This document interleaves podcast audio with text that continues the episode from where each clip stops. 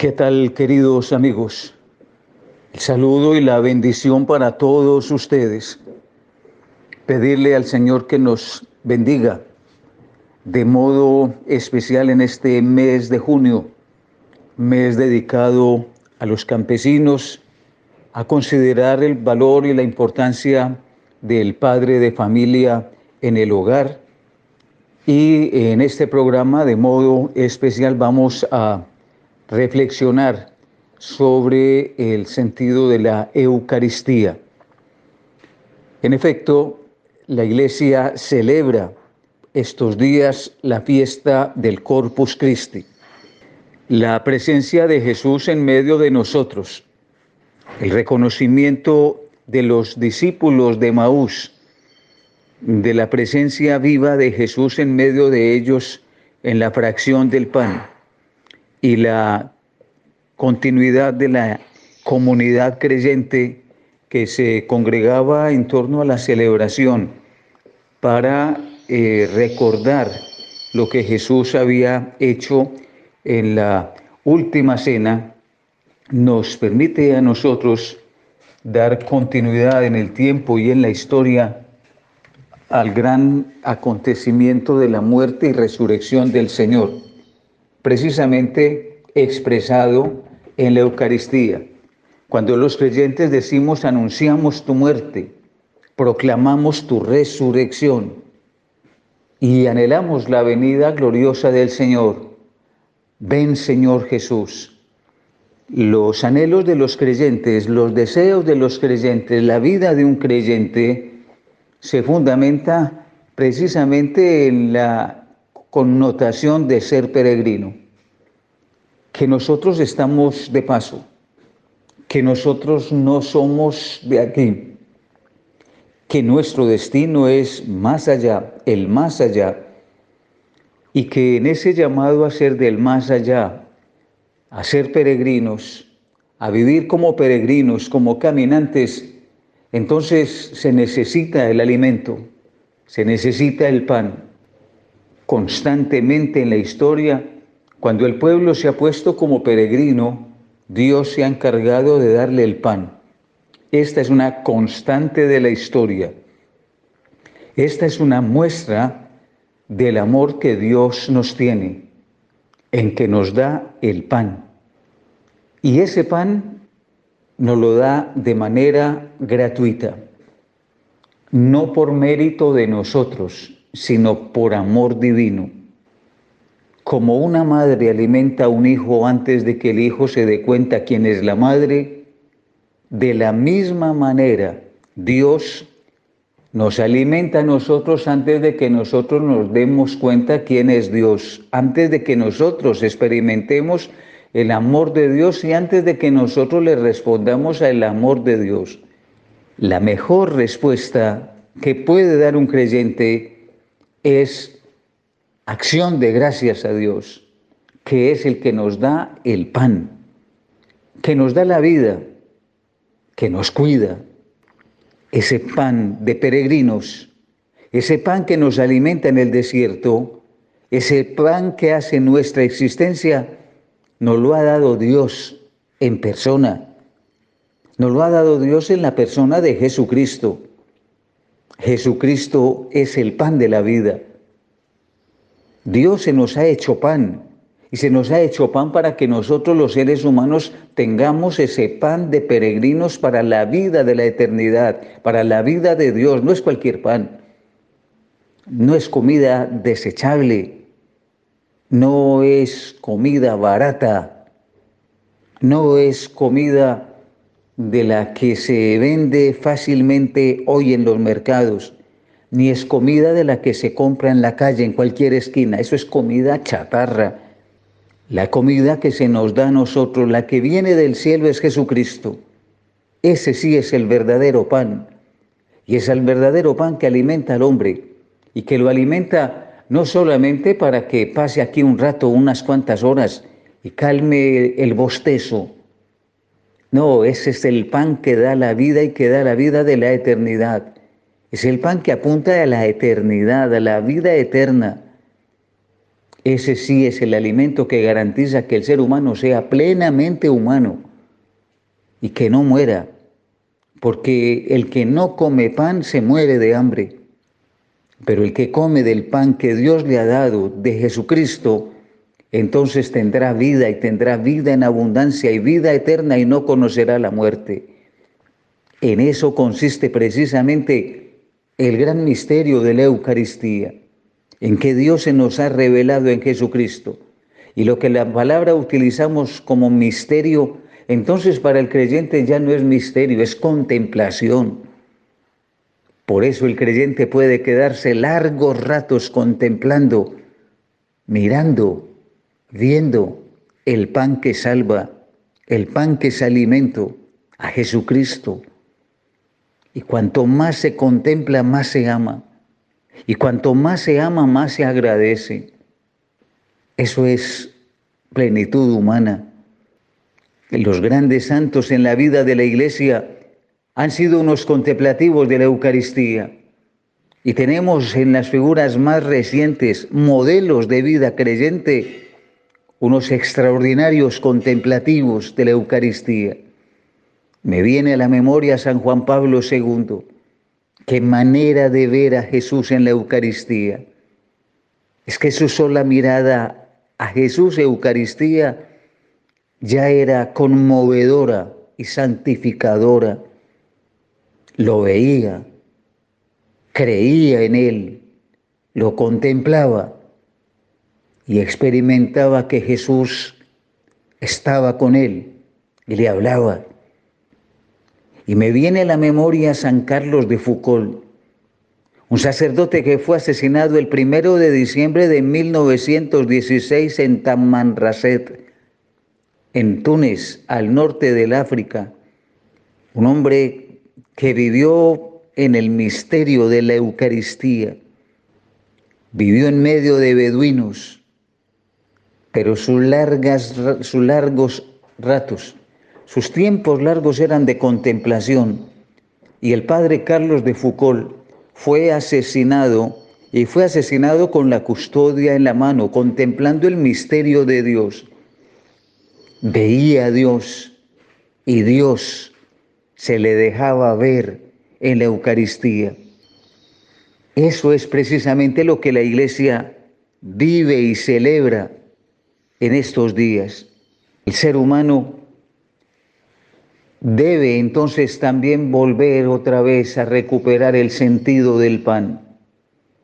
Volver sobre el sentido y la fuerza que tiene el pan en la existencia, que no es simplemente el pan material, sino ese pan que va hasta la vida eterna, ese pan que se llama Eucaristía, ese pan que se transforma en el cuerpo de Cristo de ahí vienen entonces esos términos latinos, corpus Christi. Las dos palabras latinas, corpus Christi, significan cuerpo de Cristo.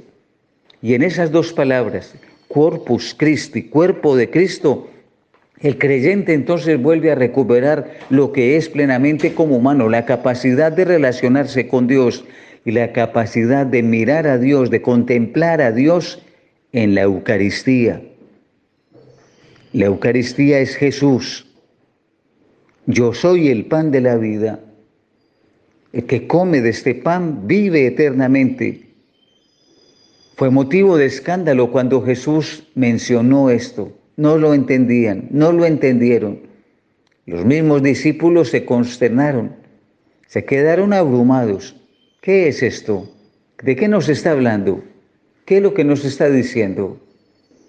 Y Jesús les insinuaba y les decía, les repetía que el pan que él daba lo iban a sentir y a experimentar fundamentalmente en el acontecer de la vida de la iglesia. Los mismos discípulos, eso que habían sentido en que yo soy el pan de la vida y el que come de este pan vivirá eternamente, lo van a experimentar también en la última cena, sentados a la mesa con Jesús, cuando Jesús les dice, yo soy este pan tomen y coman de él. Yo soy este cáliz, toman y beban de él. Esta es la alianza, este es el pacto, este es el sello que se hace por ustedes en perdón de los pecados. La Eucaristía se constituye para nosotros entonces en el sello, en el pacto de la nueva alianza que ha sido presentado para que nosotros seamos liberados de todo pecado. Y quien es liberado del pecado ya no conoce la muerte. Y quien no conoce la muerte no conoce la condenación. Cristo ha venido a salvarnos. Eucaristía significa vida, significa salvación, significa perdón. El Corpus Christi entonces se constituye para nosotros en un momento emancipador, en un momento de liberación. El Corpus Christi es entonces el sello que establece Dios y que se nos presenta para que nosotros renovemos cada vez que celebramos la Eucaristía ese hecho de salvación acontecido en Jesucristo. No se trata de conmemorar algo del pasado, sino de actualizar en mí lo que Dios me ha dado en Jesucristo el Señor. Cada vez que participo de la Eucaristía, experimento entonces la salvación de Dios operada en favor de toda la humanidad y de modo particular en mí. Y cuando Dios me libera, está liberando a los que están conmigo. Aunque no lo entiendan, aunque no lo sientan, pero es una liberación no personal, es una salvación universal. A ver, hermanas y hermanos, por eso la Eucaristía tiene una dimensión universal. No es solamente que se celebra la Eucaristía personalmente como algo de propiedad, como algo mío es imposible. Sería una tergiversación, sería una reducción de la Eucaristía, un engaño. La Eucaristía no es mía ni para mí. La Eucaristía es para bien de todo el mundo, para la salvación de todo el género humano. Los cobija a todos, los abriga a todos, aunque sea yo el que la celebre solo. Aunque el grupo de personas que me acompañen o que celebren conmigo sea muy poco, sin embargo, la celebración eucarística tiene un alcance global, universal, catolicidad, a todos, los cubre a todos. Eso implica entonces para nosotros una renovación profunda en, lo que corresponde al amor de la Eucaristía. Termino diciendo, finalmente, los creyentes conservamos la Eucaristía en un lugar del templo que se llama el sagrario. Allí es la reserva.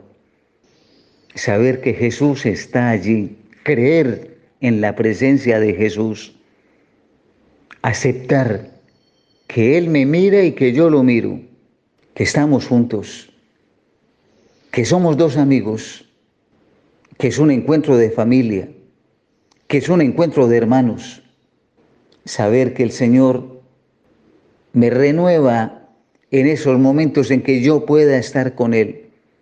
Que no se trata de algo, que se trata de alguien que está ahí, que me acompaña, que me escucha, que me sonríe, que me seca las lágrimas.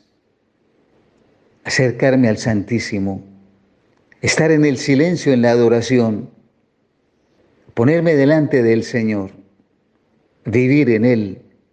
Ese es el gran acontecimiento que renueva mi existencia, que fortalece mi fe, que me da certeza y confianza.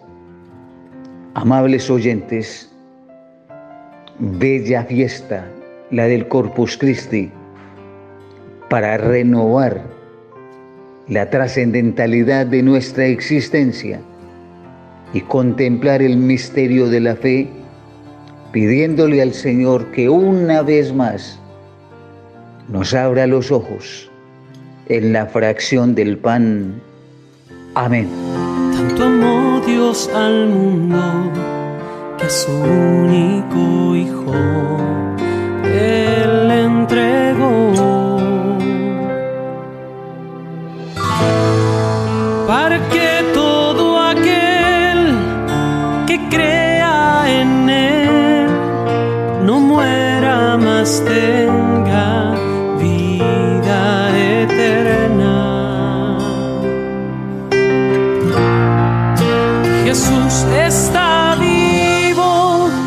Jesús está vivo, es el pan de vida bajado del cielo. Jesús está vivo, Jesús está vivo, su sangre me sana y sacia mi alma. Está vivo, está presente, mi Dios es real y yo le adoro reverente. Oyentes de Radio María, les habla Diana Astrid Martínez Vivas y Francia Yanira Castaño en este programa de Hablemos con Monseñor. Como siempre, le damos gracias a Dios por el don maravilloso de la vida. Ese Dios que nos permite estar aquí ante estos micrófonos de este programa de Hablemos con Monseñor y a Monseñor Julio, que nos permite este espacio en el cual nosotras podemos trabajar la catequesis y el quehacer diario de nuestra iglesia. También darle gracias a Radio María, que se ha encargado de extender el manto no solamente en nuestro país, sino también a nivel mundial. Ese manto de Mamita María que nos ayuda a cada día estar más al lado de Jesús, que nos ayuda a perseverar y que intercede por nosotros para que seamos cada día mejores seres y mejores personas. Saludo muy especialmente a todos y cada uno de ustedes, a nuestros oyentes fieles, a nuestros oyentes que están allí ayudándonos a vivir en comunidad esta presencia del Señor en medio de nosotros. Saludo a las personas que se encuentran en las clínicas, en los hospitales, que se encuentran privadas de la libertad, aquellas personas que están empezando su jornada laboral e incluso aquellas que están ya terminando y van a su descanso en este momento a sus hogares. Muchas gracias a todos y cada uno de ustedes porque nos ayudan a extender ese manto, nos ayudan a la evangelización y con su oración, no solamente Radio María, sino nosotros también aprendemos a ser cada día mejores seres humanos de acuerdo al querer y la voluntad de Dios. Saludo en este momento a mi compañera Francia Castaño que se encuentra ya en la comunidad valenciana. Eh, espero que haya pasado un Corpus Christi espectacular mm, después de todo lo que nos contó de lo que se vivía en España con la devoción y con esta solemnidad del Corpus Christi. Monseñor Julio nos habla y nos ahonda un poquito más de esta celebración del Corpus Christi que tan importante para nosotros y para nuestra iglesia es y no deja de ser, que siempre va a estar allí dentro de las celebraciones y las solemnidades importantes que tenemos para poder nosotros no solamente festejar, sino aprender a vivir, a asumir en nuestra vida diaria y poderla transmitir a las demás personas. Hemos nosotras en la catequesis del día de hoy ampliar esas solemnidades, esas celebraciones que tenemos durante el mes de junio, que son muchos, como Monseñor Julio nos lo ha dicho, no solamente es el Corpus Christi, es el Día del Campesino, también tenemos el Sagrado Corazón de Jesús, tenemos el Inmaculado Corazón de María, el Día del Padre, bueno, hay muchas celebraciones, gracias a Dios, que nos permiten a nosotros ampliar en la catequesis, pero hoy vamos a trabajar esa solemnidad que tendremos este fin de semana, como es la del Sagrado Corazón de Jesús el Inmaculado Corazón de María. Entonces, pues, saludo a mi compañera Francia para que demos inicio a nuestra catequesis del día de hoy. Hola Diana, qué alegría estar nuevamente aquí en Hablemos con Monseñor, compartiendo contigo este espacio, compartiendo con nuestros oyentes, saludarlos a ellos, desearles que también que hayan pasado unas felices fiestas del Corpus y que continúen pues con la celebración que semana a semana la iglesia nos va poniendo en la liturgia y que nos ayuda a ir profundizando nuestra fe, a vivir nuestra fe como con más alegría, de una manera como más experiencial, ¿no? Sí, acabamos de pasar esta fiesta y pues realmente que nosotros también la vivimos de una forma muy bonita acá en España, sobre todo en los pueblos, ¿no? Se vive con mucha devoción, con unas costumbres muy de acá. Los balcones se visten de blanco, con cortinas, con sábanas, con cobertores, mientras que el Santísimo pasa por todas las calles del pueblo, la banda, la, orquesta, bueno, todas las, las, personas muy, muy elegantes, muy bien vestidas detrás de, de la orquesta, de, la banda del pueblo, de cada pueblo. Es una forma muy bonita de, de vivirlo también y de saber que que el Señor recorre las calles de cada pueblo, de cada ciudad y que nos recuerda su presencia ahí, en el Santísimo Sacramento. Como tú dices, pues eh, estamos en un periodo, decíamos hace algunos, algunos programas, en el tiempo ordinario, ¿no? pero no por ser ordinario, pues deja de tener eh, sus momentos especiales. Y por eso, pues, eh, estamos viviendo cada una de estas celebraciones. Ahora viene la celebración del Sagrado Corazón de Jesús, que no es otra cosa más que hablar de esos sentimientos, de ese amor de nuestro Señor Jesucristo representado en el corazón de Jesús. Sí, así como cuando nosotros nos enamoramos y dibujamos corazones a la persona que, que queremos, pues también al Señor lo tenemos ahí eh, representado en su sagrado corazón, todo el sentimiento que Él tiene hacia nosotros, ¿no? Y de paso también todo el sentimiento que nos inspira, todo el sentimiento que nosotros podemos llegar a tener hacia Él y hacia nuestros hermanos, ¿no? Que es la forma como más concreta de manifestarle nuestro amor al Señor, ese, ese amor hacia nuestros hermanos. Y pues tenemos esta fiesta, la fiesta del Sagrado Corazón de Jesús, y enseguida, enseguida tenemos la fiesta del Inmaculado Corazón de María, el Sagrado Corazón de María porque eh, desde hace mucho tiempo, pues nosotros siempre lo hemos sabido, pero desde hace algún tiempo se celebra así. La fiesta del Sagrado Corazón de Jesús y enseguida la fiesta del Sagrado Corazón de María, porque mm, son dos corazones que están muy, muy unidos. Son dos sentimientos muy unidos, tanto para nosotros como entre ellos dos. Entonces siempre eh, la, pues la iglesia ha querido tenerlos así, uno enseguidita del otro, aunque la celebración del Sagrado Corazón de María, pues eh, hace algún tiempo se hacía en el mes de agosto, pero ya mm, con el paso de los años, pues se ha establecido ahí enseguidita de la fiesta del Sagrado Corazón de Jesús.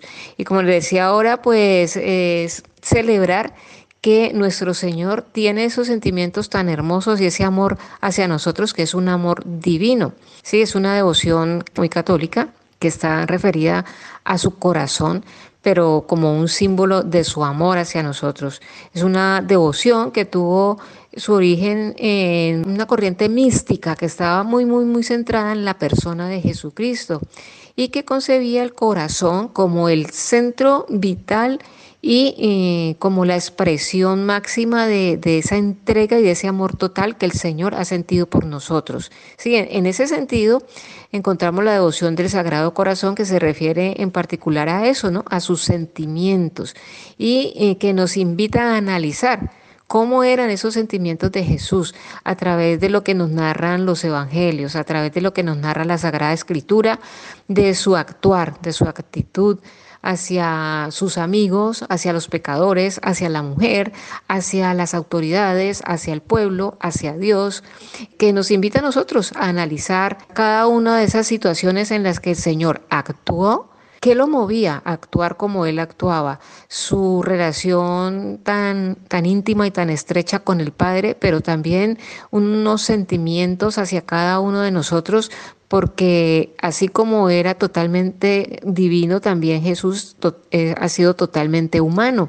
Y como en ese sentido de ser humano también ese identificarse con cada una de las situaciones por las que nosotros pasamos eso más que todo nos invita, digamos, esta, estas celebraciones que tenemos por delante, como son el Sagrado Corazón de Jesús y el Inmaculado Corazón de la Santísima Virgen María. Corazón el más puro y más santo, corazón de mi dulce Jesús, eres siempre mi dicha y mi encanto, eres siempre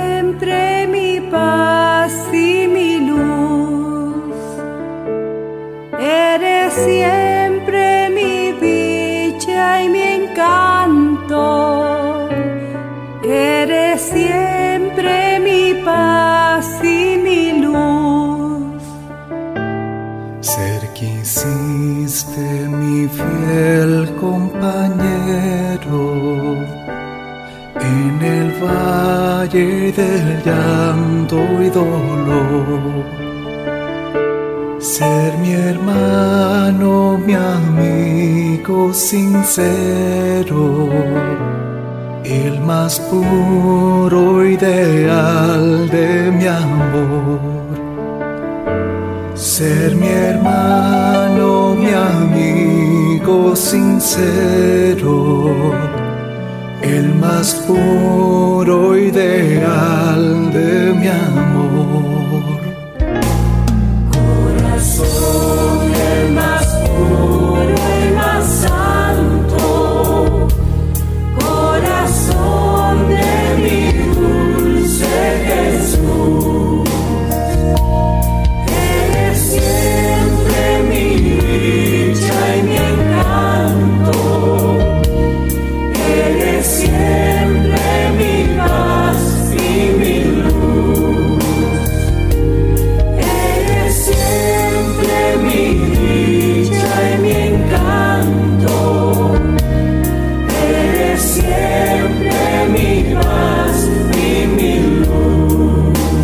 La fiesta del Sagrado Corazón de Jesús y el Inmaculado Corazón de María son fiestas que no pueden como contemplarse separadas, sino que tienen que estar unidas porque así vivieron ellos y vivían en ese amor mutuo, muy unidos. Entonces, pues me imagino yo que por eso fue que incluso eh, tanto el Papa Juan Pablo II, que fue el que él tenía esa gran devoción al Sagrado Corazón de Jesús y ordenó que en esa fiesta eh, se realizara la Jornada Mundial por la santificación de los sacerdotes.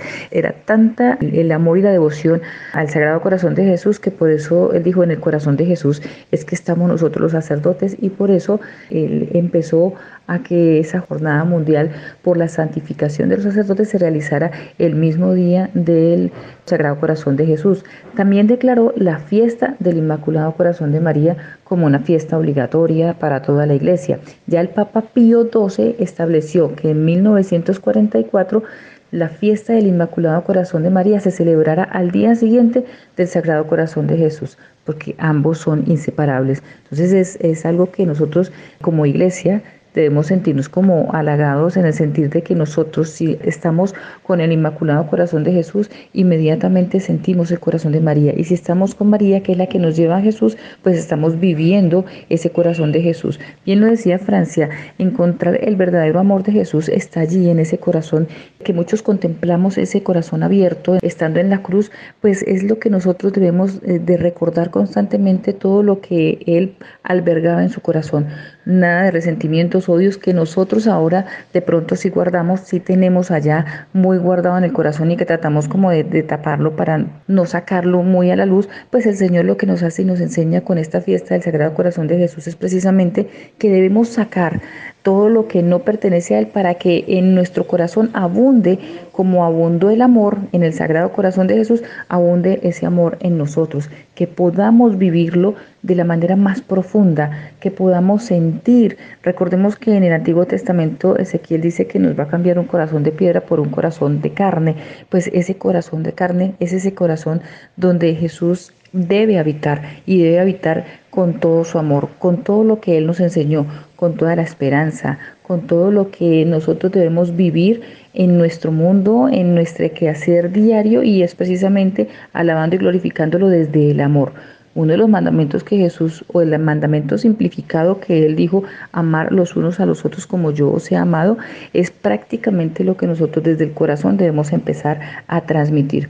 Por eso el lema de que a Jesús por María, porque ese inmaculado corazón de María es el que nos ayuda a purificar para llegar a Jesús, a reconocerlo como el Rey, a reconocerlo como el que nos puede dar, el que nos puede alcanzar a nosotros absolutamente todo y que ella como gran intercesora nos va a ayudar a purificar el corazón con toda la forma en la que ella lo hizo, con todas sus virtudes, con todo su amor, con toda su entrega, con toda su donación, para que podamos alcanzar medianamente nosotros desde nuestra humanidad, alcanzar a un corazón como el de Jesús. Es imposible porque el amor pleno lo vivía Jesús. Nosotros no alcanzamos a vivir ese amor pleno, ese amor desprendido, ese amor total en el que dejamos las cosas plenamente por Él. Aún nuestras, nuestras debilidades humanas hacen que nosotros estemos pegados a nuestro mundo, a nuestro hoy, a nuestro entorno, incluso a nuestras propias familias, a nuestros hijos, nietos. Y lo que el Señor quiere es que nosotros los llenemos con plenitud del amor de Él para que así podamos desprendernos y siempre servir desde el amor, entregar desde el amor. Que nosotros no nos dejemos llevar por lo que la sociedad nos está brindando de la desesperanza, del dolor, del sufrimiento, de las cosas que de pronto son ajenas a nosotros y que podamos desde nuestro interior entregar el verdadero amor que podemos vivirlo desde Jesús, desde María. A partir de la devoción del Sagrado Corazón de Jesús se escribieron varias encíclicas que la idea era que se pudiera resaltar y se pudiera reconocer muchísimo más acerca del Sagrado Corazón de Jesús. Y fue así que en 1856, a partir de la extensión oficial de toda la iglesia de la fiesta del Sagrado Corazón, se escribieron encíclicas como Anum Sacrum, que la realizó el Papa León XIII, Miserentissimus Redentor, que la escribió el Papa Pío XI, y Aurietis Aquas, que la escribió el Papa Pío XII. Además, también se han realizado muchísimos himnos en su honor para que podamos reconocer, cantar y ovacionar e incluso glorificar al Señor con nuestra vida. Y como decimos nosotros en largo popular, el que canta ora dos veces, pues se realizaron muchos himnos que nosotros al hoy de nuestra vida, sin cantarlos en latín, hay muchos que se han realizado para que podamos glorificarlo a Él. Sagrado corazón, eterna alianza, en donde escribe Dios la ley de gracia. Sagrado corazón, oh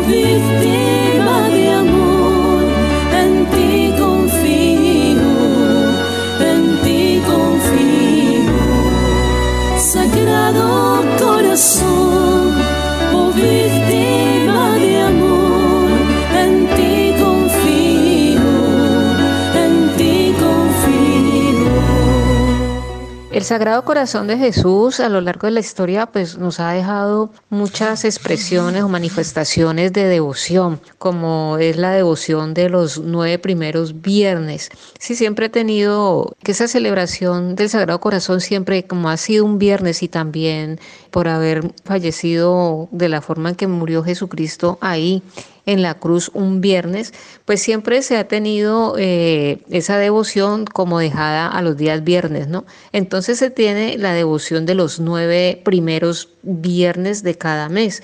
También se tienen diferentes oraciones al Sagrado Corazón. Se tiene mm, oración para ofrecer la comunión de los primeros viernes. Eh, tenemos también el acto de confianza en el corazón de Jesús. Tenemos la oración propiamente al Sagrado Corazón, la consagración de la familia a los Sagrados Corazones de Jesús y de María. Tenemos, ya lo decíamos ahora, enseguida del Sagrado Corazón de Jesús, pues la fiesta del Inmaculado Corazón de María. También tenemos parroquias o comunidades que dedican todo el mes al corazón de Jesús. Tenemos las letanías del Sagrado Corazón de Jesús, la oración de las personas enfermas, una oración al Sagrado Corazón de Jesús para que lo realicen las personas que se encuentran enfermas. Y tenemos eh, las doce promesas del Sagrado Corazón de Jesús.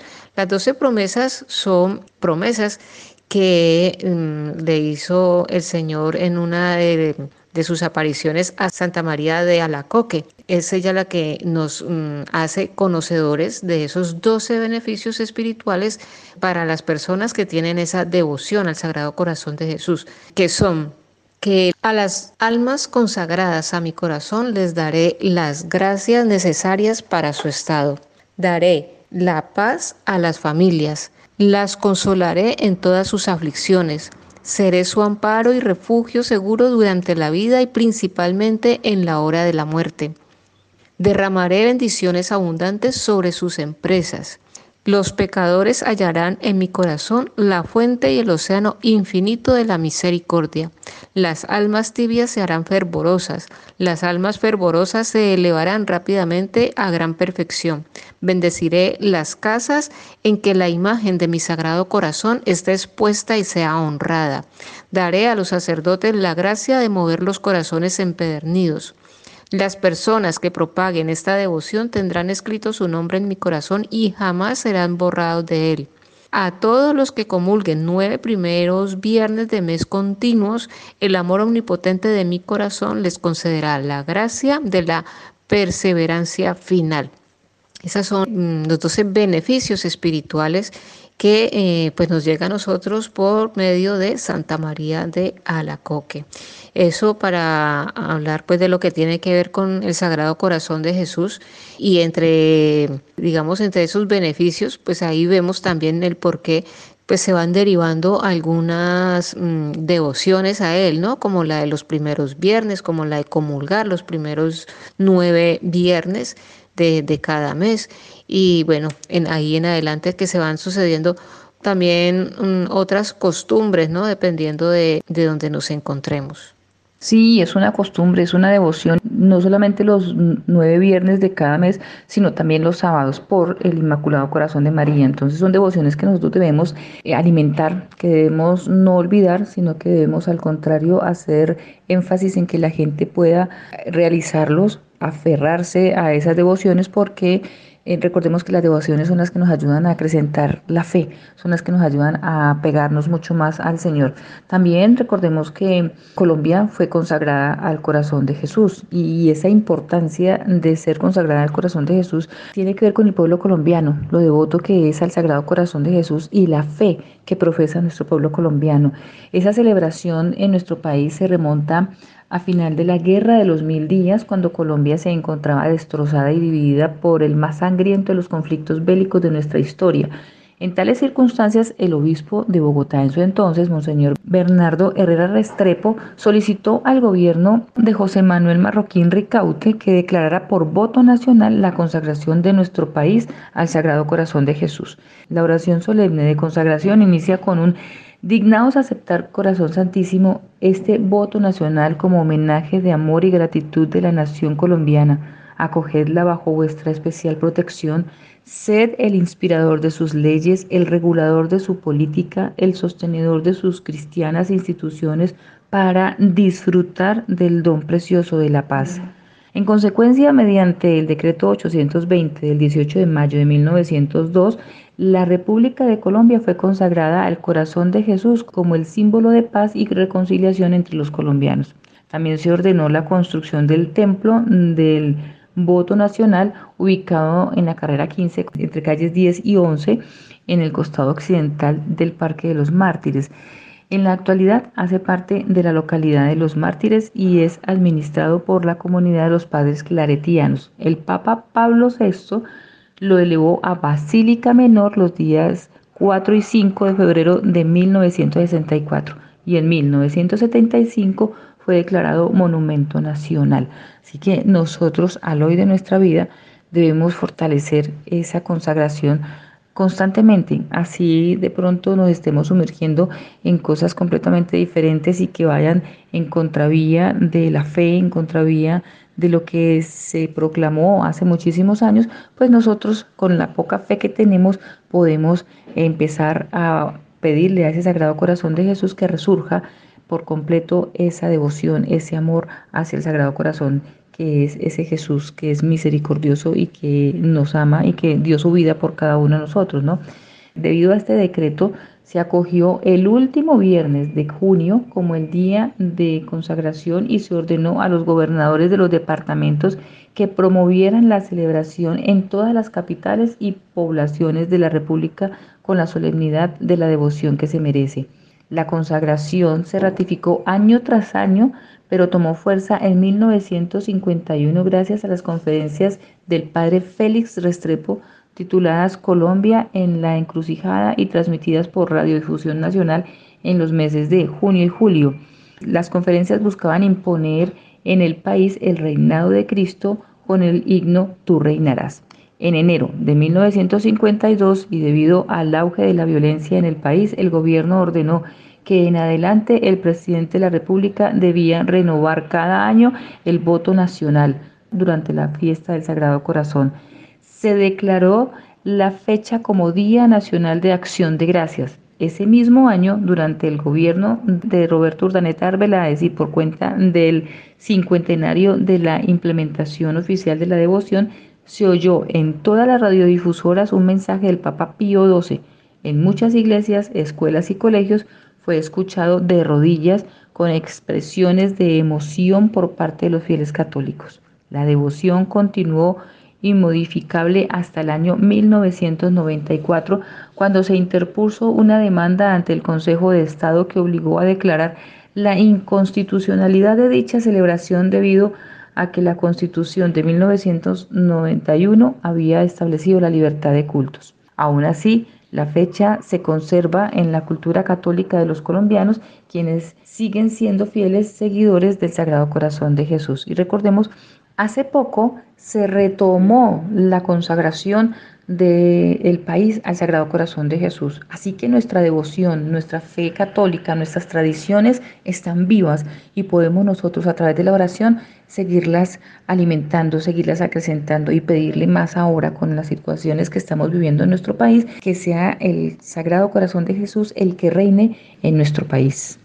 Sin duda es algo que nos hace mucha falta hoy en día, pues no solamente en Colombia, sino digamos que a nivel mundial, porque vemos las situaciones de guerras, las situaciones de, de los cambios climáticos, el encarecimiento de los alimentos, de los recursos naturales, bueno, en fin, y tantas cosas que vamos viendo como el mundo un poco en caos, ¿no? Y entonces es allí cuando nosotros tenemos que también recordar cuál era esa, esa forma de el Señor vivir, de enfrentar la vida, de llevar su día a día y era siempre basada en el amor, ¿no?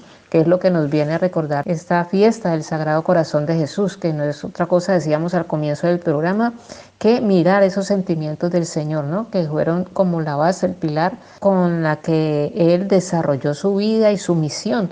Entonces, mm, que nosotros mm, podamos como seguir esos pasos de Él en nuestro diario vivir.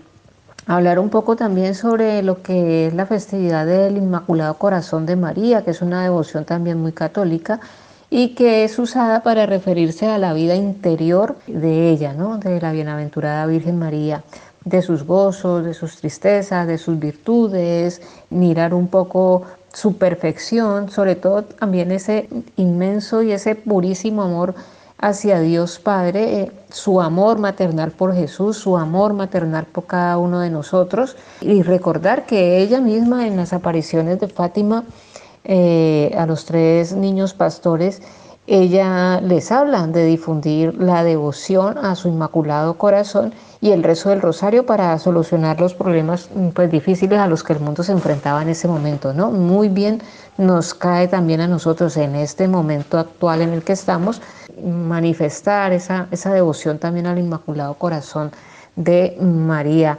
Es una fiesta no tan antigua, podríamos decirlo, comparándola con lo que es la devoción al corazón de Jesús. Sabemos siempre que eh, la mejor manera para llegar a Jesús es por medio de María y por eso nosotros siempre a ella la vamos a encontrar seguida de Él y a, y a, Él enseguida de ella. Es decir, nunca nuestra devoción a María nos puede quitar del centro a Jesús, al contrario, nos lleva a que nosotros podamos llegar plenamente a ese amor de Jesús.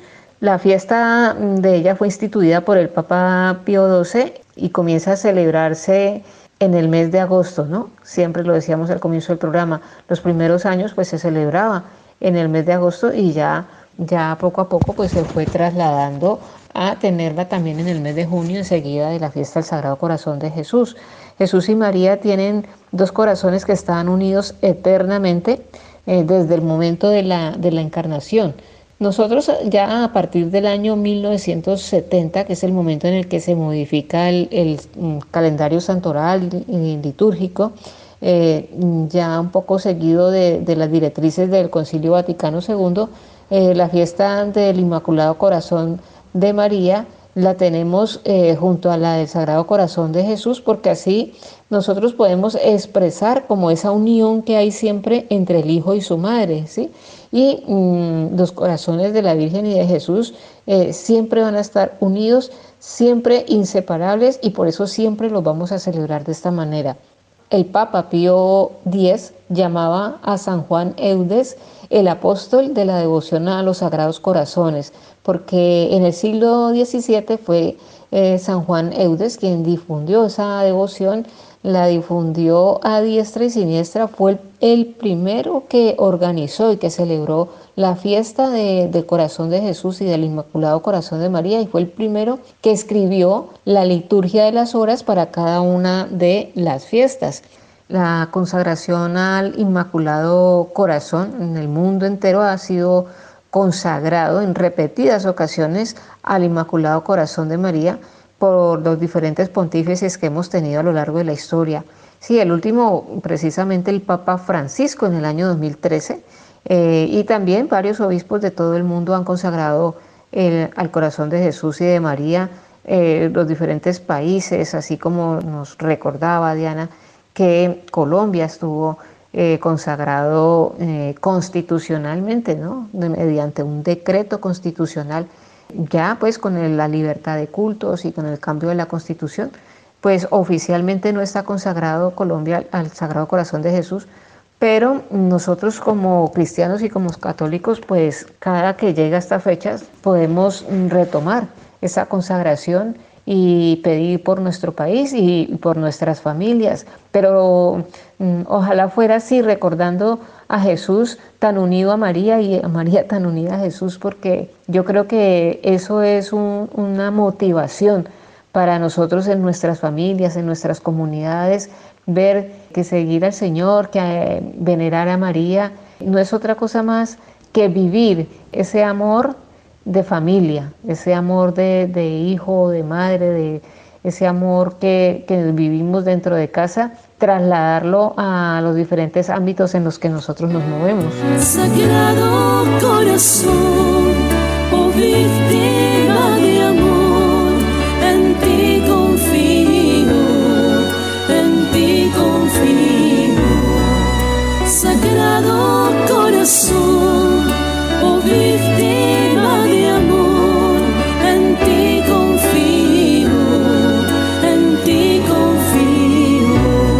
Bueno, y ya para ir cerrando nuestra catequesis del día de hoy, simplemente mm, recordar unas cositas del Inmaculado Corazón de María.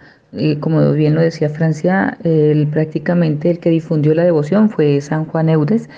Eh, recordar que en 1942, en plena Segunda Guerra Mundial, el Papa Pío XII consagró el mundo al Inmaculado Corazón de María. Que la fiesta del Inmaculado Corazón de María fue oficialmente establecida en toda la iglesia por el Papa Pío XII el 4 de mayo de 1944.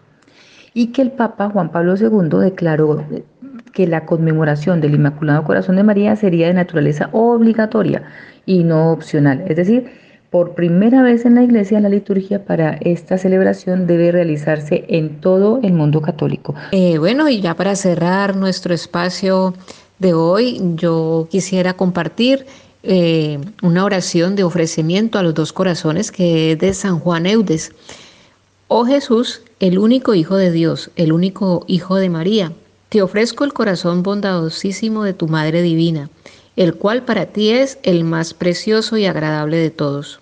Oh María, Madre de Jesús, te ofrezco el corazón sagradísimo de tu amado Hijo, quien es la vida y el amor de tu corazón. Amén.